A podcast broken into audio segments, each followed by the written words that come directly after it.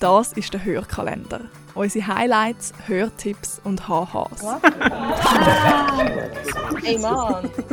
Es läuft nicht immer alles so, wie es sollte.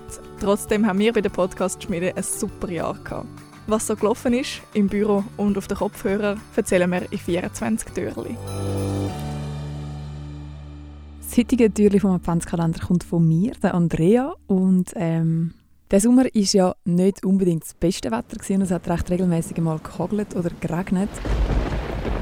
Und unsere automatischen Storen, die haben es nicht so gerne, wenn es hagelt. Und darum hat es gefühlt zweimal in der Woche einen Hagelalarm gegeben. Das heisst, die Storen sind einfach irgendwann automatisch zugegangen. Und manchmal ist das eben auch mitten am Arbeitstag passiert und ähm, es ist dann so ein bisschen blöd gewesen, zum erklären, dass es in einem Online-Call plötzlich einfach stockdunkel wird am Nachmittag um drei bei uns im Büro. Aber irgendwie war es auch noch lustig. Gewesen.